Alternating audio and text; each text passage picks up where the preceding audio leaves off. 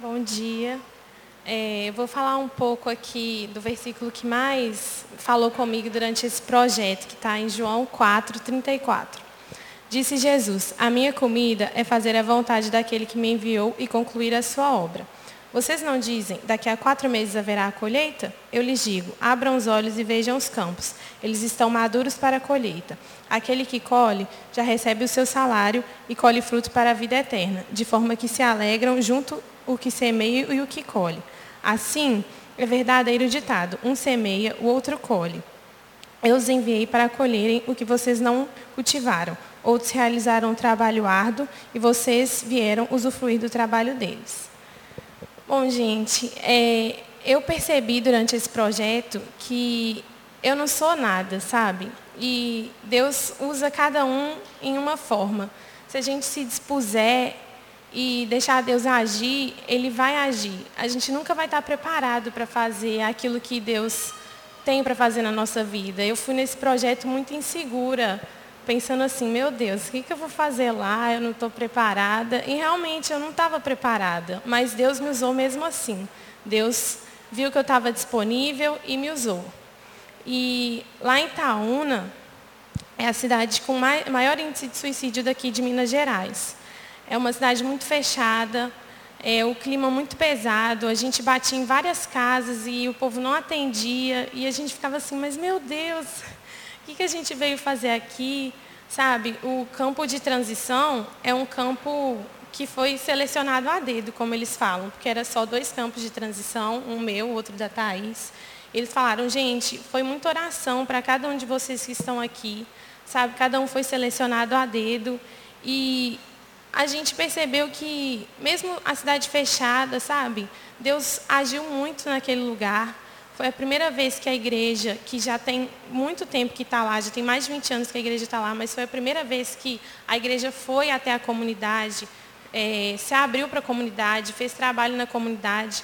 Também foi a primeira vez que a comunidade visitou a igreja na IBF, sabe? E foi, nossa, foi muito bom. Os irmãos de lá, sim, agradeceram muito. É uma igreja pequena, então eles receberam a gente como uma família. O nosso campo virou uma família também. E a todos vocês que sentem no coração que Deus quer usar a gente, só deixa Deus te usar, sabe? Você nunca vai estar preparado, mas Deus nos usa. Então, deixa Deus agir com liberdade na sua vida, sabe? Não deixa o medo te prender, só deixa Deus usar mesmo. Bom dia. É, eu não fui para o mesmo projeto que, a, que as meninas, eu fui para o Operação Invasão. E eu fui para a cidade de Santa Luzia, que é uma das cidades mais violentas de Minas Gerais, tanto que nos primeiros dias que nós estávamos lá houve tiroteios na rua embaixo que nós estávamos. Era uma cidade muito perigosa de andar à noite e realmente tinha uma igreja muito humilde, mas que nos acolheu da melhor forma possível, sabe? Mesmo em meio a várias circunstâncias que a igreja estava passando, ela estava passando por uma perda de membros muito grande, então a igreja estava muito ferida. E o pastor realmente ficou muito grato pela nossa ida, porque deu uma levantada, sabe, realmente na comunidade e na igreja, que estava se sentindo realmente muito fragilizada. É, a passagem que marcou muito o meu campo, o meu projeto, é aquela que fala sobre quando Jesus anda em cima da água, sabe? E o versículo foi o 48. Oh, mentira, o 50. Que quando Jesus fala coragem, sou eu, não tenha medo. Esse versículo marcou muito, principalmente meu campo, porque lá eu consegui entender realmente o significado de batalha espiritual, sabe? Meu campo foi muito, muito fragilizado com isso. Nós já chegamos lá muito cansados e tudo ocorria de forma para que não desse certo as coisas, sabe? E as pessoas estavam muito cansadas. Eu percebia que os jovens eles estavam muito desanimados e de certa forma aquilo não era de Deus, sabe? Nos primeiros dias poderia até ser cansaço da cidade, cansaço é, da nossa rotina, só que estava explícito que não era só isso. E eu reconheci o que realmente é batalha espiritual. Eu reconheci que quando você está tendo uma batalha espiritual tão forte assim, é porque você está fazendo alguma coisa certa para o reino, porque o inimigo não se cala, sabe? O inimigo não se aquieta quando você está fazendo alguma coisa forte assim para o reino. E isso foi muito importante para mim, porque eu queria muito desistir de ir no projeto. Eu fiquei muito desanimada quando eu soube que eu não ia para o campo das meninas. Eu fui para um campo em que eu conhecia só o meu líder. E mesmo assim eu me, me senti muito mal com isso. Só que Deus me mostrou que quando você se dispõe a trabalhar para o reino, Ele te usa de uma melhor forma e Ele te ajuda a conhecer quem você é. Ele me mostrou muitas coisas sobre mim que eu mesma não sabia e me mostrou que não importa o que você fez ou o que você faz, que se você estiver disposto a fazer a obra dele, ele vai te usar. E a gente passou por muitas coisas lá e esse versículo falando coragem, sou eu, não tenha medo, nos ajudou muito, muito mesmo, porque independente das dificuldades que a gente tenha, não só no campo, mas também fora dele, quando a gente chegou aqui, eu não sei se aconteceu no campo das meninas, mas eu estava compartilhando com os meus amigos lá e todo mundo teve muitas coisas ruins depois que chegaram em casa, sabe? Estava acontecendo muitos problemas na família de todo mundo. E a gente percebe, sabe, que é o inimigo tentando tirar a gente do foco. Então, eu até aconselho aos jovens que não participaram de nenhum projeto missionário, assim como eu, que nunca tinha feito nada parecido, que vá, sabe, dê essa chance para você mesmo conhecer Deus de uma forma mais íntima. Porque realmente não é fácil você sair da sua casa, tirar dez dias de, das suas férias para ir para um lugar que você nem sabe qual é, mas vale muito a pena, porque tem gente lá fora, sabe? Tem gente lá fora que não simplesmente não conhece a Deus e não sabe, não tem a mínima ideia do que, que é isso e estava ali, sabe, na região metropolitana de Belo Horizonte.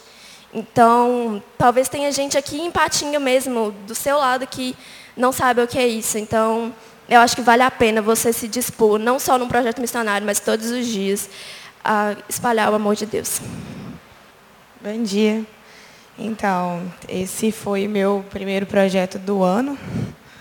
E a gente foi enviada para o Pescador Transição, na cidade de Sete Lagoas. As meninas tiveram cidades violentas, é, cidade com índice de suicídio. A minha cidade, Sete Lagoas, cresceu muito economicamente durante os últimos anos e a cidade não acompanhou esse ritmo. E a gente Lá, a situação da cidade é uma situação engraçada, porque eu sempre fui enviada para campo de cidade pequena, onde a gente fazia culto na praça, a gente chegava, todo mundo sabia lá, os meninos estão aí. Lá não, era uma cidade muito grande, uma cidade muito fechada. Uh, só de igreja batista, acho que tem sete da nossa convenção. Então, assim, o pessoal lá conhecia Jesus. Eles sabiam que era igreja, mas eles queriam ver Jesus. Eles queriam sentir Jesus. Eles estavam cansados de de chegar no culto, sentar no banco e, e não sentir a presença de Deus. E a gente não está falando de um movimento sobrenatural, a gente está falando de abraço. A gente está falando de. Vou conversar com você durante meia hora, vou sentar aqui e vou falar sobre a vida. E a palavra que marcou muito para a gente foi uma passagem de quando Elias é confrontado por Deus na caverna, que fala assim: Ora, Acabe contou a Jezabel tudo o que Elias tinha feito e como havia matado todos aqueles profetas à espada. Por isso Jezabel mandou um mensageiro a Elias para dizer-lhe que os deuses me castiguem com todo rigor, caso essa manhã, amanhã nesta hora, eu não faça com a sua vida o que você fez com a deles. Elias teve medo e fugiu para salvar sua vida. Em Berseba de Judá, ele deixou seu servo e entrou no deserto, caminhando um dia. Chegou a um pé de giesta, sentou-se abaixo dele e orou, pedindo a morte. Já tive bastante, Senhor. Tire a minha vida, não sou melhor do que os meus antepassados. Depois deitou abaixo da árvore e dormiu. De repente, um anjo tocou nele e disse: Levante-se e coma. Elias olhou ao redor e ali, junto à sua cabeça, havia um pão assado sobre brasa quente e um jarro de água. Ele comeu, bebeu e deitou-se de novo.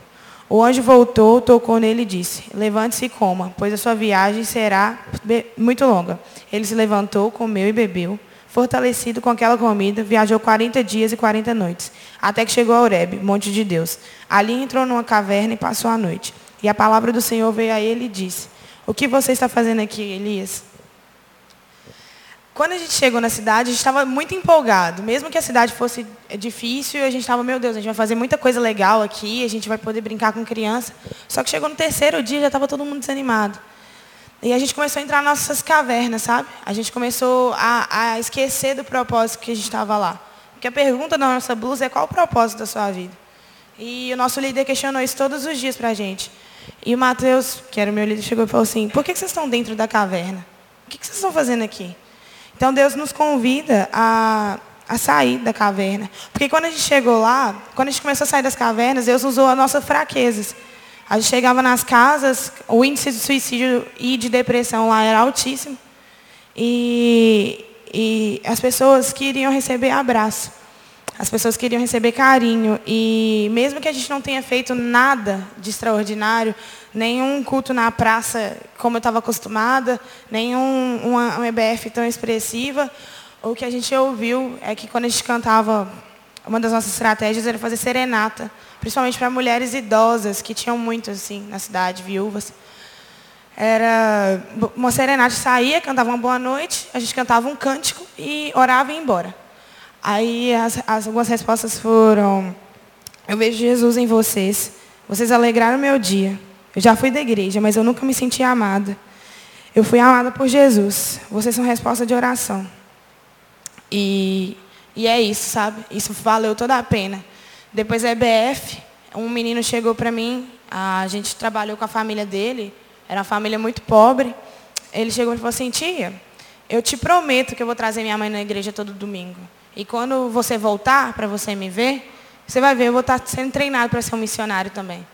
Então isso para mim valeu muito a pena. E por fim, uma frase que marcou para a gente é assim, pregue o evangelho em todo o tempo, se necessário use palavras. O seu testemunho é suficiente para impactar a vida de Jesus, de outras pessoas. O seu testemunho é suficiente para mostrar Jesus para outra pessoa. Você é a Bíblia que aquela pessoa pode estar lendo. Então, que se você faça o seu testemunho valer a pena. Ano passado, a gente perdeu a tia Manu, a nossa Gilban, que era uma missionária de 84 anos, que foi em 24 projetos seguidos do Pescador Jovem. Ela liderou várias questões da Batista, algumas pessoas podem conhecer ela da União Feminina, e ano passado, quando ela faleceu, no velório dele, ela estava com a blusa. Qual o propósito da sua vida? E eu deixo isso para os jovens e principalmente para os pais, que enviem seus filhos para uma mudança de uma mudança na vida deles, sabe? Porque é uma experiência não só com Cristo, mas uma experiência de vida. É uma experiência muito marcante. O pastor enviou a Gabi várias vezes e eu tenho certeza que isso fez muita diferença para quem ela é hoje e faz muita diferença para a gente hoje. Então, não perca a oportunidade de onde Deus está te chamando. Seja aqui no bairro, seja no projeto da Gilban, seja na Trans, seja sendo missionário mundial.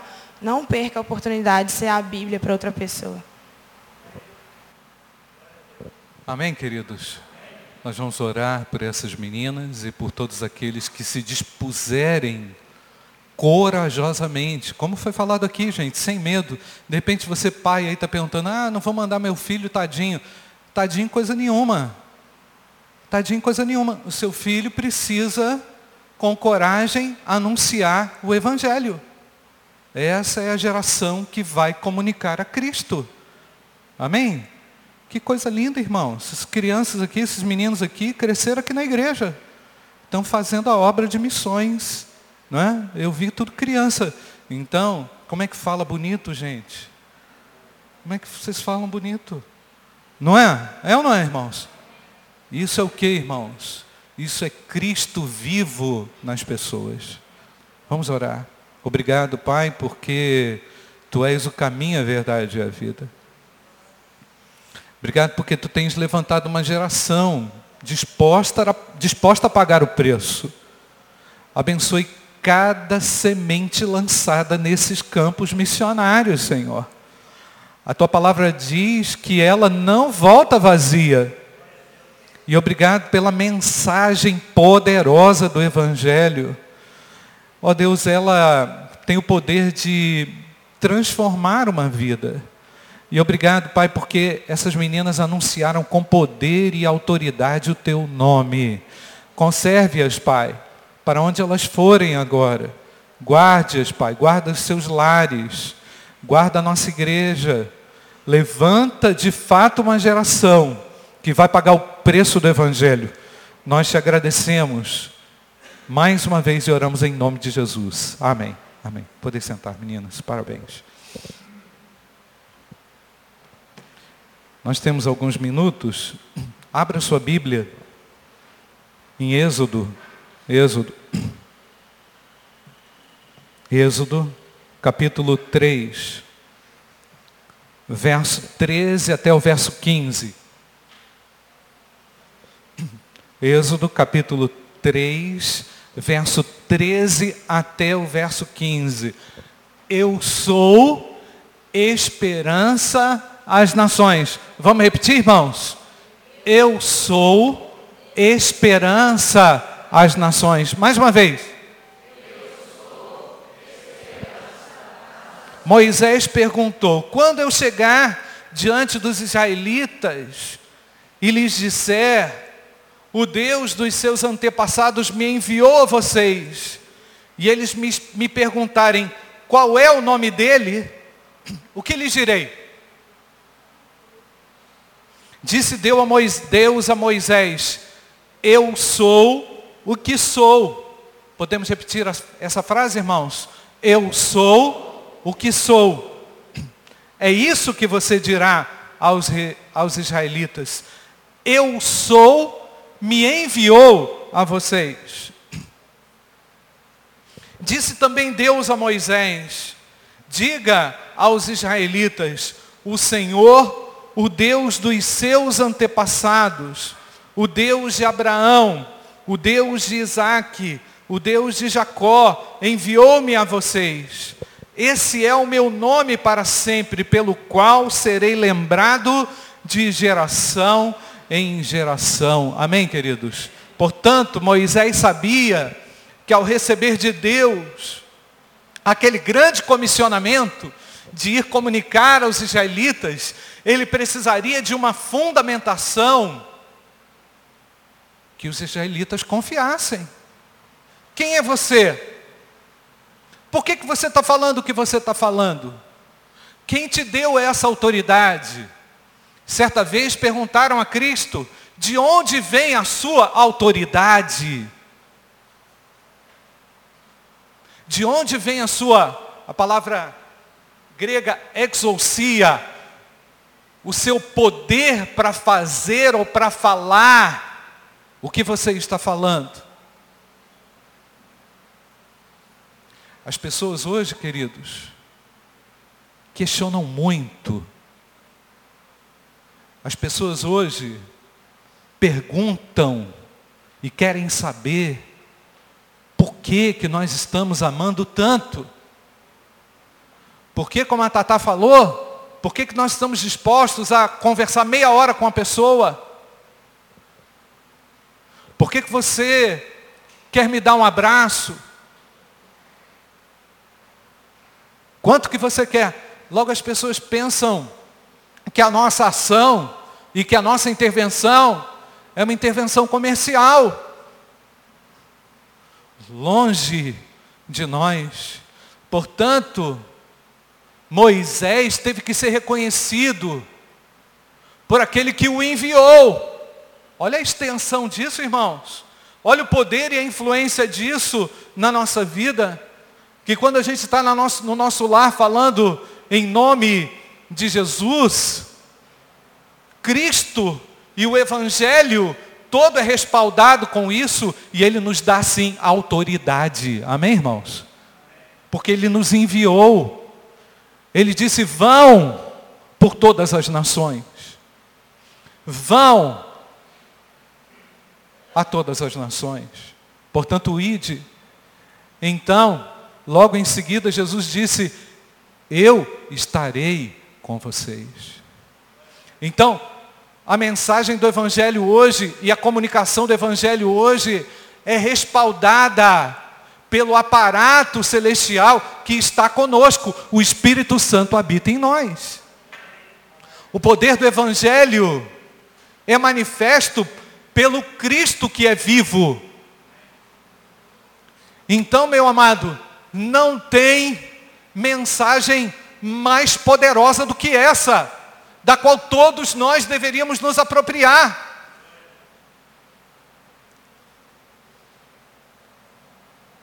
Em João capítulo 14, versículo 6, Jesus também respaldando a ideia do Antigo Testamento do Deus eu sou, do Deus manifesto através daquela expressão poderosa, segundo ele, segundo, segundo o texto de Êxodo, o nome pelo qual ele sempre seria lembrado de geração em geração, Jesus também se apropria, só que agora personificado, Deus encarnado, dizendo: Eu sou o caminho.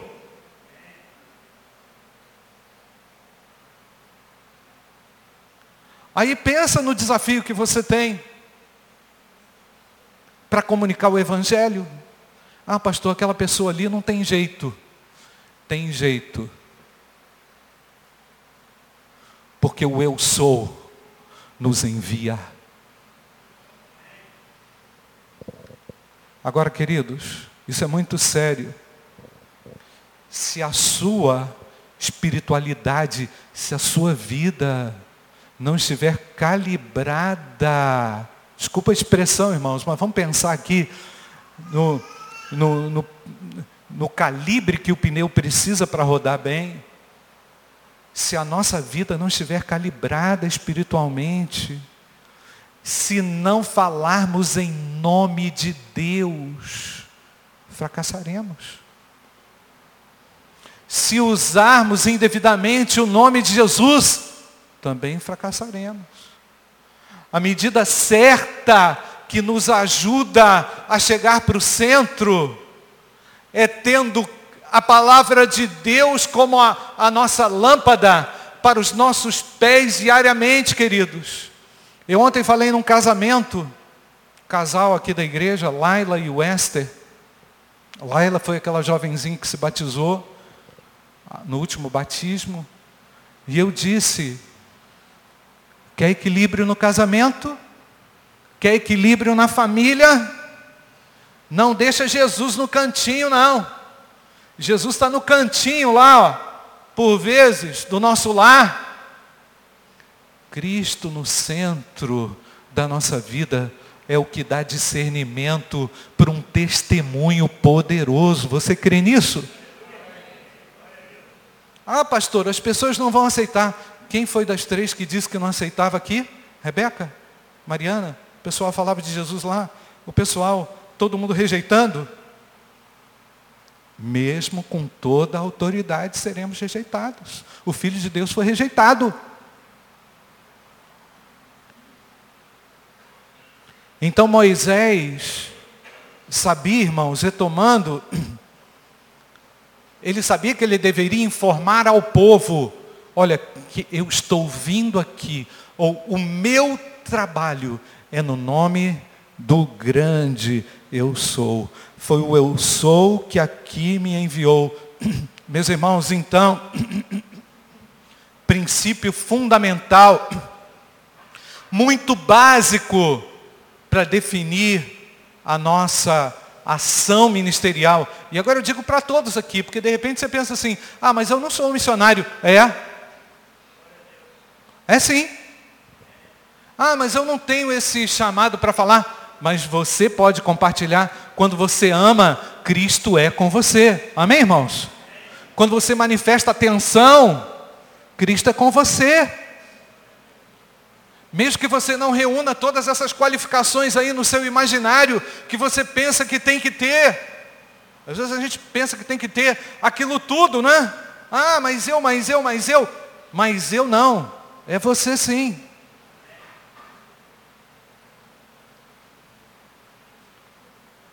Porque Cristo se manifesta através de atos simples no nosso dia a dia. Quer ver? Eu vou falar uma coisa aqui, irmãos, não me levem a mal. Dá o um lugar para alguém na fila de supermercado.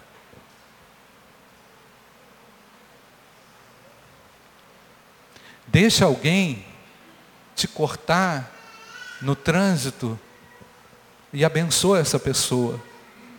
Tem efeito espiritual ou não, irmãos? Ao invés de ficar xingando. Ao invés de ficar reclamando. Como é que a gente comunica o Evangelho? Como é que a gente participa? Agora eu vou chamar a responsabilidade aqui, porque o tema eu sou, ele tem uma dupla conotação. Quando nós nos referimos à pessoa de Cristo e quando nós também nos colocamos como protagonistas, indo ao campo, fazendo a nossa parte. Porque, apesar de todos nós sabermos aqui das virtudes desse Deus, falta coragem, falta determinação. Por vezes sobra medo, por vezes sobra um monte de receio. Ah, o que, que ele vai pensar de mim? Ele vai pensar nada de você, ele vai ver Deus, porque Deus quer salvar as nações. Porque Cristo não veio julgar o mundo, ele veio salvar o mundo. Ele veio para que o mundo fosse salvo por ele. Então coloca isso no teu coração. Jesus quer salvar o pior dos pecadores. Até mesmo aquela pessoa que você não gosta dela. Aquela pessoa que você dá gelo nela. Aquela pessoa que você não quer que trabalhe com você. Aquela pessoa que por vezes é julgada, massacrada. Quando você faz o que tem que fazer no nome daquele que te chamou, as situações mudam. Mudam para melhor.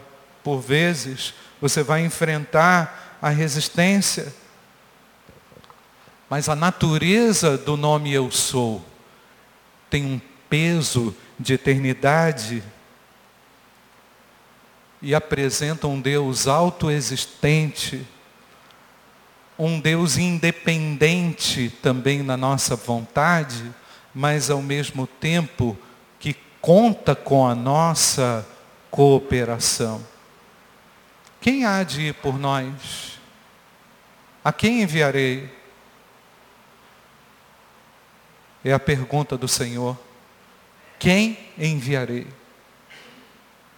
É uma pergunta angustiante, irmãos, e que exige uma resposta, e que requer uma reflexão mais aprofundada sobre o que fazemos. O mundo precisa conhecer o verdadeiro eu sou. O mundo vai conhecer o verdadeiro eu sou.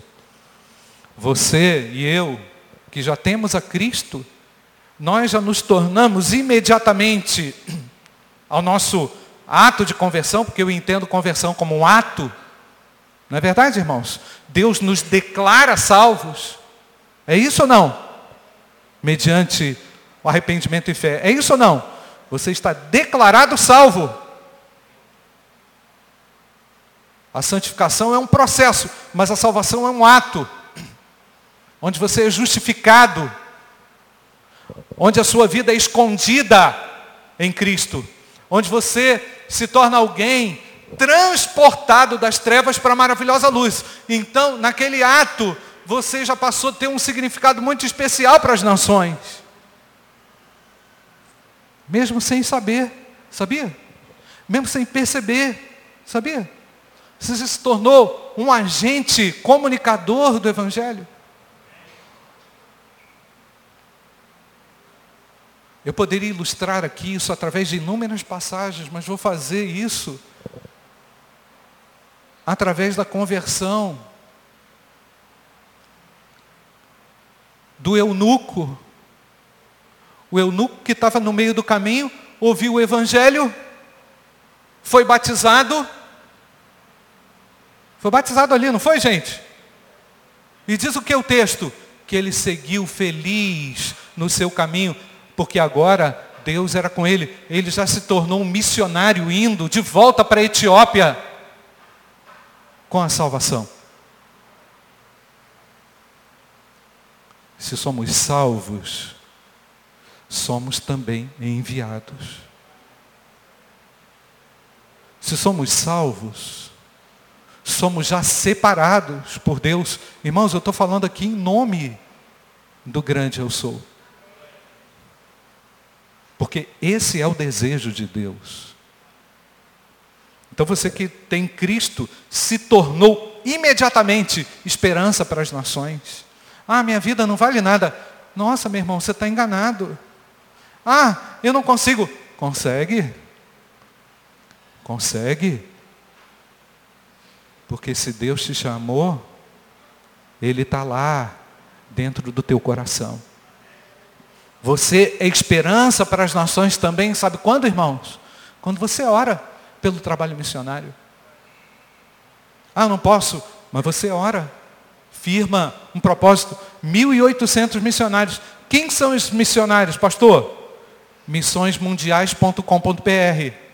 Entra lá, você vai ver o nomezinho de todos eles missõesmundiais.com.br. Entra lá no site da campanha, você vai ver um leque de ações e de oportunidades para você. Até para aquele que quer se tornar um missionário. Tem lá espaço. Eu quero ir para o radical latino. Eu quero ir para o radical Ásia. Eu quero ir para o radical é, é, Portugal. Eu quero ir para o radical não sei aonde. Tem lá 11 radicais no mundo. Ah, pastor, eu quero ir lá só para ver como é que é. Pode ir também. Fica lá cinco dias, dez dias. Pode ir. Então você é esperança para as nações quando você também contribui financeiramente. Qual é o alvo da igreja, irmãos? 36 mil no ano. Mas eu creio que pela fé nós vamos ultrapassar isso. Porque todo mundo vai participar, irmãos. Ah, eu só posso participar com 10 reais. Glória a Deus, querido. Glória a Deus, irmão. Escreve lá no envelope, missões. A tesouraria lá, o IRC, o Walter já vai encaminhar sua oferta. Você é esperança para as nações quando vai ao campo numa viagem missionária. Você é esperança quando se disponibiliza e diz ao Senhor: Eu sou essa pessoa. E eu vou no nome daquele que me salvou.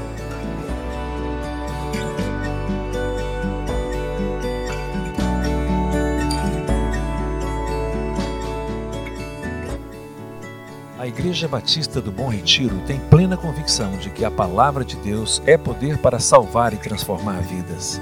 Nosso desejo é que essa mensagem tenha alcançado seu coração. Para saber mais sobre quem somos e em quem acreditamos, acesse ibbrpatinga.com.br.